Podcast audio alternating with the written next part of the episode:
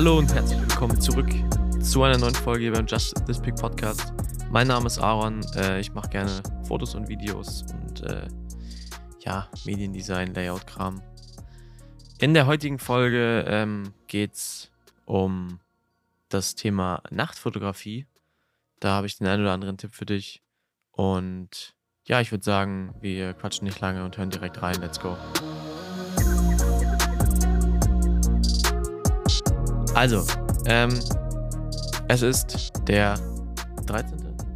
Der 13.3.2022. Das Wetter ist herrlich. Also, es hat den Anschein, als dass es herrlich sei. Es ist jedoch äh, oh, 9 Grad. Es ist in Ordnung. Äh, die Sonne scheint vom Allerfeinsten. Nur es ist halt so, wenn man jetzt rausgeht, dann ist es halt wirklich immer noch einfach kalt. Irgendwie. Und es ist sehr windig. Das kommt noch dazu. Also der Wind crasht dann auch ordentlich nochmal mit rein.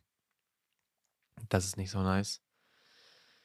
Aber im Prinzip doch, ist schon schönes Wetter, um draußen mal ein bisschen spazieren zu gehen. Oder Fotos zu machen. Ja. Fürs heutige Folgenthema äh, ist das jetzige Wetter, Sonnenschein natürlich extrem schlecht, aber der klare Himmel äh, ist sehr von Vorteil und sehr wichtig. Ähm, Dazu kommen wir aber gleich. Wir kommen jetzt erstmal noch so, so ein bisschen Allgemeinkram. Hm, ich habe ein, ich weiß gar nicht wann, aber vor einiger Zeit habe ich meinen ersten eigenen Instagram-Filter rausgeballert. Und ich glaube, ähm, ich kann gar nicht sehen, wann das hier war. Das ist auch natürlich ein bisschen schlecht. Ja, aber finde ich krass, dass, also, obwohl man das halt einfach so als irgendwer, irgendwer einfach jeder mit diesem, mit ähm, dem Programm Spark AR Studio, theoretisch, wenn man sich da so ein bisschen reinfuchst, so einen Filter erstellen kann, ob nun mit irgendwelchen, ähm, ja, keine Ahnung, Heiligenschein auf dem Kopf oder Teufelshörnern oder roten Augen. Oder halt einfach so colormäßig, color gegradet, praktisch. Äh, kann jeder da so einen Filter erstellen und den hochladen. Und dafür, dass es einfach irgendwie jeder machen kann, finde ich, sind diese Aufrufe und was da man da alles einsehen kann, irgendwie ziemlich crazy so. Das finde ich immer krass. Also wie viele Aufnahmen da jetzt mitgemacht wurden und so. Ich habe mir ja nichts bei gedacht. Ich habe gedacht, oh, finde ich cool, so ein Filter. Wollte ich schon länger mal haben. Hm. Ja, nun habe ich einen. Es wird auch noch einen weiteren irgendwann geben, bestimmt. Ähm, aber finde ich schon verrückt. Den kann man dann halt auch auf Facebook und Instagram aktivieren, also dass man das in Live-Videos kann man den, äh, Live-Videos, wie heißen das jetzt? Livestreams oder Live, doch Live-Videos? Ja, ist auch scheißegal. In Livestreams auf Instagram oder Facebook ähm, kann man ja auch Filter anwenden und das kann man da halt einstellen, ob man das dafür freischalten will oder nicht. Und halt auch für die normalen Stories also auf Instagram und auf Facebook. Ja, und ähm, das ist irgendwie für so gefühlt Null Promotion, ist es, glaube ich, gefühlt bei jedem. Also, das, ich kann mir nicht vorstellen, dass es jetzt, weil der Effekt ist jetzt halt auch nicht krass, so, sag ich ehrlich. Ich habe hier auch so ein Diagramm, ähm, wie viele, also in welchen Ländern das benutzt wurde hier, sogar. Top-Sprachen. Amerikanisch, Deutsch, Englisch. Also Englisch, US. Beliebteste Länder: Indien, Deutschland, Philippinen, Brasilien, Ukraine. Moin. Hm, Top-Städte. Ja. Dann kann ich ja auch noch das Alter sehen, von welchen Altersgruppen und Geschlecht und was auch immer. Verrückt. So. Habe ich nicht mit gerechnet, dass das so. Ich habe gedacht, oh ja, ich wusste auch nicht mal, dass es so Insights gibt. Ich dachte, man macht es äh, so und sieht dann auf Instagram, wie viele Leute sich damit äh, oder darüber schon mal ein Foto gemacht haben. Aber nee, das sieht man über diesen Spark, Spark AR Hub, heißt es dann. Und die Software heißt Spark AR Studio. Also, wenn du auch Bock hast, deinen eigenen Instagram-Filter äh, zu erstellen, dann ist das auf jeden Fall das Tool. Gibt es auch diverse Tutorials auf YouTube für. Ähm, genau. Und was ich auch noch vorhabe, ist ähm, Instagram Guides. Ich möchte noch auf jeden Fall Also ich habe den auch schon angelegt und äh, muss da jetzt irgendwie demnächst mal was reinschreiben. Der ist halt jetzt nur für mich sichtbar gerade.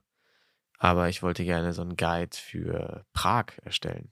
Mit so den Orten, wo ich Bilder gemacht habe, die sehr schön waren.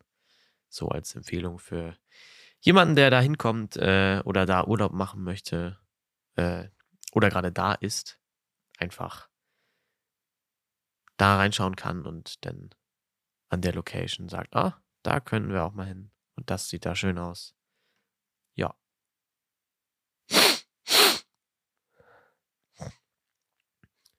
So, und jetzt ähm, geht's hier los. Ich habe ein paar Tipps, wie gesagt, oder die You need to know things äh, für die Nachtfotografie. Mhm. Also, das Allerwichtigste ist ja, du willst ja auf dem Bild auch was sehen, logischerweise. Das heißt, du musst auf jeden Fall die Belichtungszeit in die Langzeitbelichtung stellen. Das heißt, du lässt länger als, keine Ahnung, eine Minute oder zwei oder drei, ich weiß es nicht, ähm, ist von Situation zu Situation unterschiedlich, oder 30 Sekunden nur, ähm, lässt du Licht auf den Sensor deiner Kamera fallen und dadurch ist dann am Himmel, kann man dann die Sterne sehen. Das Ding ist halt bei dieser hohen Belichtungszeit, ähm, äh, also Langzeitmodus, Langzeitbelichtung, wenn es zu lange ist, dann ist ja logischerweise, weil sich die Erde dreht, ähm, kann es sein, dass wenn du beispielsweise die Milchstraße fotografierst oder jetzt einfach so den Sternhimmel, kann es sein, bei zu langer Belichtungszeit, dass die Sterne verschwimmen durch die Bewegung. Da sollte man ein bisschen drauf achten. Hm. Da kann man dann auch mal den ISO höher stellen. Normalerweise sagt man immer ISO eigentlich so niedrig wie möglich, damit das Bild nicht so viel rauscht und richtig schön knackig ist.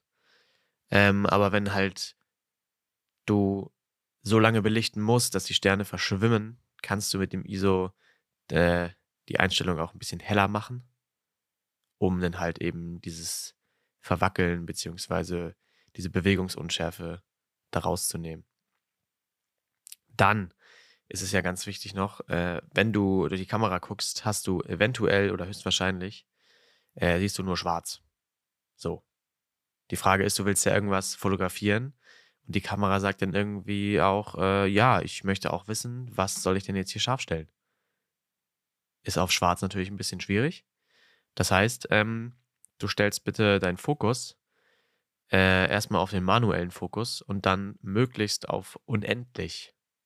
Also, dass wirklich alles scharf ist, was dazu äh, hilft, also ist, halt, ist jetzt unabhängig von der Einstellung, aber ähm, du kannst die Blende kleiner machen. Also du machst die Blendenzahl höher. Also beispielsweise Blende 1.8 ist ja eine off offene Blende. Das heißt, da kommt viel Licht in die Kamera. Äh, und jetzt beispielsweise Blende 9 oder so ist ja eine geschlossenere Blende und da kommt ja nicht so viel Licht in die Kamera. Bei Blende 9 ist aber auch viel mehr vom Bild insgesamt schärfer. Wenn du es jetzt auf einer Blende 1.8 hast, fällt zwar viel Licht in die Kamera, es kann aber sein, dass durch die äh, Blende die Schärfe trotzdem beeinflusst wird und nicht ganz sitzt oder dass es irgendwie unscharf ist, was du letztendlich doch eigentlich fotografieren wolltest. Ja. Was ist noch wichtig? Ähm, du solltest deine Kamera unbedingt auf ein Stativ stellen. Weil wenn du 30 Sekunden belichtest, das, äh, doch 30 Sekunden, ich habe gedacht, ich habe 30 Minuten gesagt, du kannst das nicht in der Hand halten. Das geht nicht, das funktioniert nicht. Du stellst deine Kamera auf ein Stativ. Äh, ist auch egal, was das für ein Stativ ist. Ähm, du kannst es auch, kannst sie auch irgendwo hinlegen. Das geht natürlich auch. Also auf einem festen Untergrund, der nicht wackelt und auch nicht durch nebenher vorbeigehen äh, zum Wackeln gebracht wird, sondern halt einfach, dass die Kamera still steht. So. Was dabei immer noch ganz hilfreich ist, es gibt ja die Funktion, hm, einen Timer zu stellen. Weil wenn du jetzt auf den Auslöser drückst und der macht direkt das Bild, dann nimmt er, also nimmt die Kamera, kann es passieren, dass die Kamera die Vibration von deinem Druck auf den Auslöser auch noch mit äh, wahrnimmt und das Bild dann schon wackelt. Also dass es dadurch schon verwackelt ist. Und dabei hilft halt äh, entweder ein Timer von, weiß nicht, zwei Sekunden, fünf Sekunden oder zehn Sekunden. Das heißt, du stellst deine Einstellung alles ein, drückst auf den Auslöser, kannst dich dann ein paar Schritte von der Kamera entfernen oder auch nicht. Ähm, und dann piept das, also bei meiner Kamera piept das dann immer, wenn es losgeht. Also dü, dü, dü, dü, klick. Und ja, dann äh, ist, bist du auf jeden Fall safe, dass ich die Bewegung, ob nun von der Kamera, von deinem Auslöser drücken oder von was auch immer, äh, dass sich das alles ausgewackelt hat, sag ich mal. Und das Bild nicht verwackelt. So, und dafür äh, kann man auch noch, damit du gar nicht die Kamera anfassen musst, gibt es auch noch ähm, so kabelgebundene Auslöser, also Fernauslöser die du per Kabel in deine Kamera stecken kannst. Es gibt aber auch so Infrarot Selbstauslöser, die oder nicht Selbstauslöser, Fernauslöser. Äh, den hat die Kamera hat irgendwo, ich meistens vorne. Äh, hat die haben die meisten Kameras, glaube ich, mittlerweile eine Infrarot-Schnittstelle. Und du kannst einfach dann diesen Auslöser vor diesen Punkt halten, kannst trotzdem noch einen Timer von zwei Sekunden oder zehn Sekunden einstellen. Hm, das ist nur so richtig, damit du gar, ganz sicher gehst, dass du die Kamera nicht berührst. Und dann kannst du den davor halten, vor die Infrarotschnittstelle. Und dann registriert die Kamera das als Auslöserdruck. Habe ich auch, funktioniert super. Ähm, ja, das ist eigentlich alles, was du müssen musst. Eine schnelle Speicherkarte bin ich immer so, boah, ja, muss halt auch nicht sein. Weil letztendlich hast du es ja nicht so ganz eilig. Also du musst ja jetzt nicht schnell irgendwie das Bild speichern. Es dauert dann zwar äh, ein bisschen, bis es gespeichert ist, aber du, es dreht sich ja jetzt alles nicht so schnell weg, dass äh, du unbedingt, oh, ich muss das ganz schnell abgespeichert haben und so. Also von daher, ja. So, jetzt habe ich noch ähm, einen App-Tipp für euch. Äh, keine Werbung an dieser Stelle. Also, das ist alles äh, aus meiner eigenen Erfahrung. Ich habe mir die App selber gekauft. Die nennt sich Photopilz. Die kostet äh, im App Store 10,99 Euro. Und dort kann man verschiedene Sachen sehen. Also, du kannst erstmal kannst du Widgets hinzufügen zu deinem Homebildschirm. Du kannst sehen, also genau, wann die Sonne untergeht, wann sie aufgeht an dem Tag. Du kannst die goldene Stunde sehen, wann die goldene Stunde stattfindet, wann die blaue Stunde stattfindet, wann die astronomische Zeit beginnt äh, und auch die Mondphase. Und was für einen Mond man hat. Zunehmender Dreiviertelmond ist jetzt gerade hier aktuell.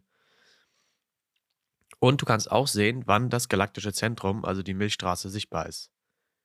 Das ist jetzt hier gerade, steht hier von 3.50 Uhr bis 4.36 Uhr. Ja, also das ist jetzt halt früh noch. Das wird sich im Sommer, ist es äh, früher zu sehen und auch länger zu sehen. Und in dieser App kannst du, du kannst also die Sonne sehen, den ganzen Tag, wann äh, zivile Dämmerung beginnt, heute um 18.17 Uhr.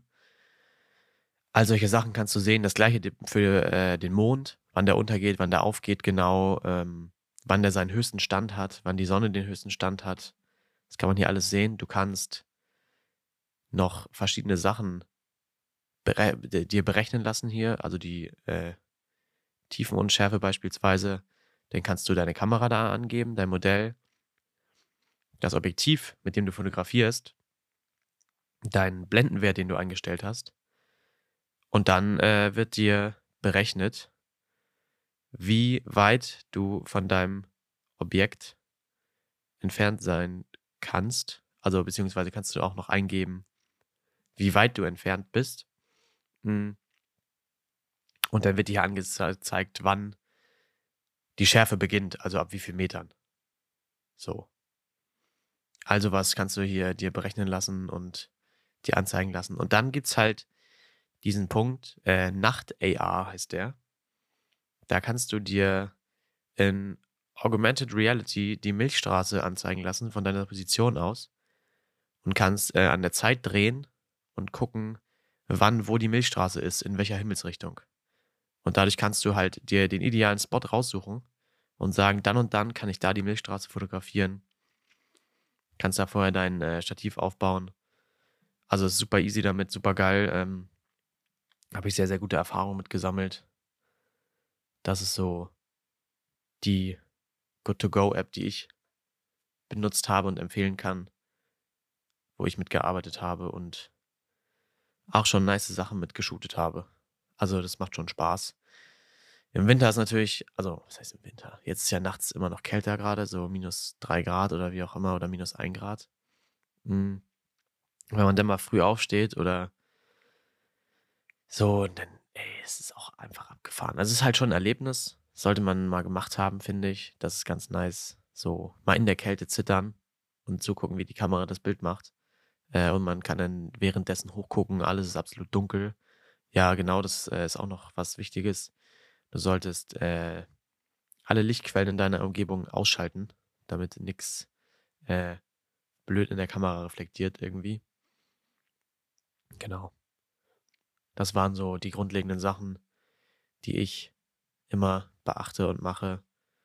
Und die wollte ich einfach nur mal weitergeben und teilen. Also freut mich auf jeden, wenn du das mal ausprobierst. Äh, ja, würde mich freuen, wenn du was mitgenommen hast. Äh, bei Fragen kannst du mir auch gerne eine DM auf Instagram schreiben. Du findest mich da unter aaron.westphal.